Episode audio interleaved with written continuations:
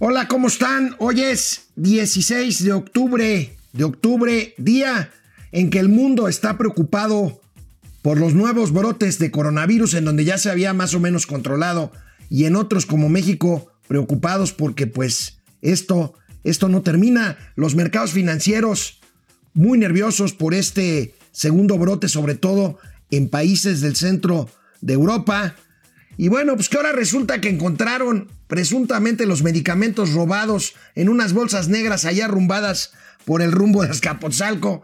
¿Ustedes le creen? Pues bueno, ya no sabemos ni qué. Tendremos que hablar de la noticia del día, la detención del general Cienfuegos, quien fuera secretario de la Defensa Nacional en el sexenio de Enrique Peña Nieto. Amigos y amigas de Momento Financiero, bienvenidos. El día de hoy es viernes y los mercados lo saben. Esto es Momento Financiero. El espacio en el que todos podemos hablar. Balanza comercial. Inflación. Evaluación. Tasas de interés. Momento Financiero. El análisis económico más claro. Objetivo y divertido de Internet. Sin tanto choro. Sí. Y como les gusta. Peladito y a la boca. Órale. Vamos, réjete bien. Momento Financiero. Bueno, pues eh, parece que la carrera periodística de Mauricio Flores Arellano está llegando a su fin. Quiere un hueso en la cuarta transformación. Se adelantó, está en Villahermosa, Tabasco, esperando, esperando a que llegue en un rato más el presidente Andrés Manuel López Obrador para recibirlo, pues para recibirlo como se merece. Mauricio Flores, ¿cómo estás? Así es, amigo, estamos esperando porque el título quieres la venida del Señor. Estamos esperando la venida del señor presidente. Híjoles, aquí los tabasqueños andan muy bravos.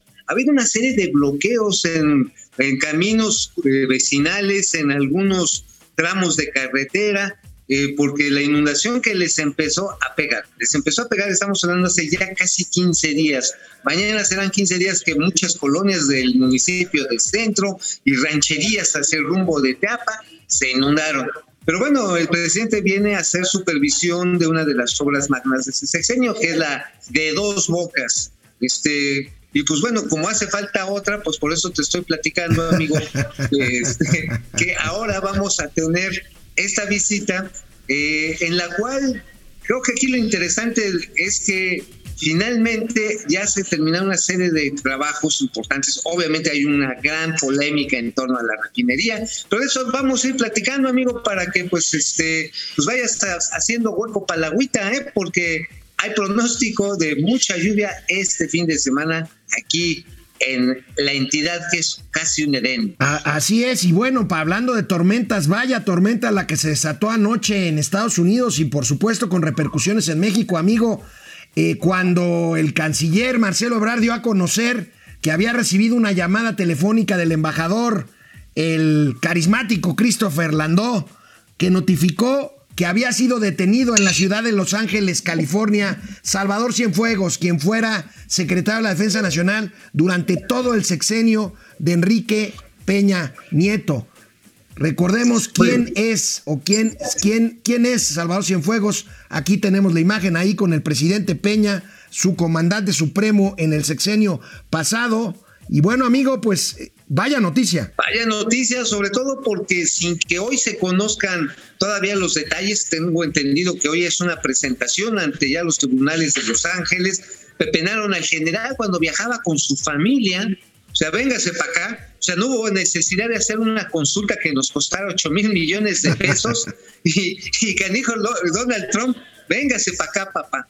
Eh, la cuestión está en que se está eh, suponiendo, porque es el mismo tribunal de Nueva York, el que mismo que atrapó y está enchiquerando a García Luna, el que está procediendo contra, contra Cienfuegos. Todo lo que hace suponer es que pues este el señor García Luna como dijo que no soy, bueno, no dijo que no era culpable, se declaró que, bueno, que era, que no era, que no era inocente, pero no era culpable, algo así medio extraño en la jerga judicial, pero todo parece indicar, según varias fuentes de periódicos relevantes como el New York Times, como el Financial Times, el Angel Times, de que fue García Luna quien dijo, el general Cienfuegos también participó en esta fiesta. De hecho, fue la DEA, la agencia antidrogas estadounidense, la que solicitó la orden de aprehensión y logró la captura del general. Y bueno, pues tema obligado, el presidente Andrés Manuel López Obrador se refiere a esto y pues bueno, por supuesto que retoma su discurso de siempre, el discurso,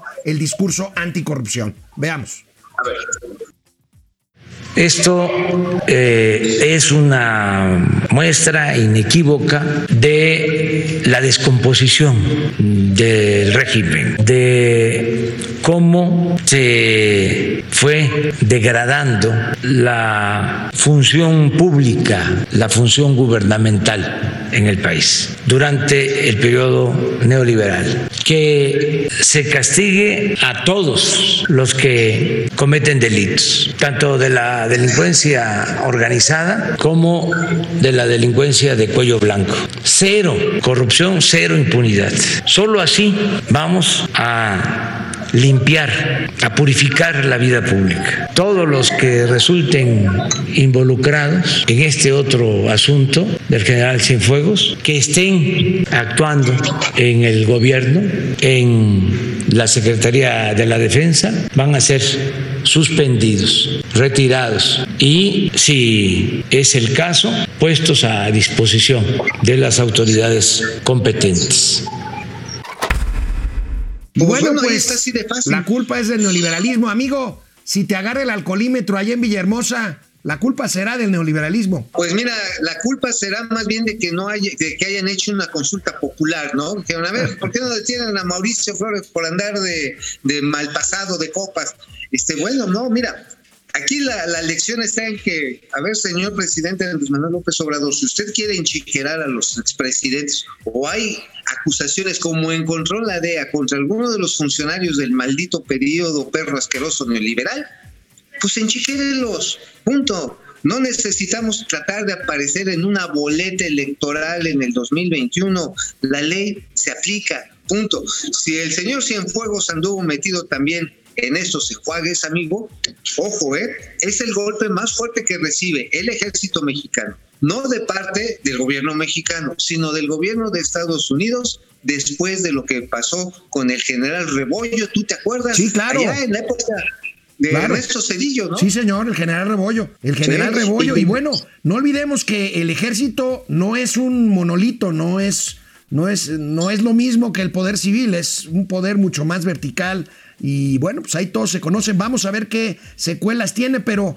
veamos de regreso en la pausa, amigo. El presidente insistió en lo del neoliberalismo y en el nombramiento de Arturo Herrera en el Fondo Monetario Internacional. Canal 76 de Easy de lunes a viernes, 4 de la tarde y en Spotify, Momento Financiero, Economía, Negocio y Finanzas, para que todo el mundo, hasta Cienfuegos, le entienda.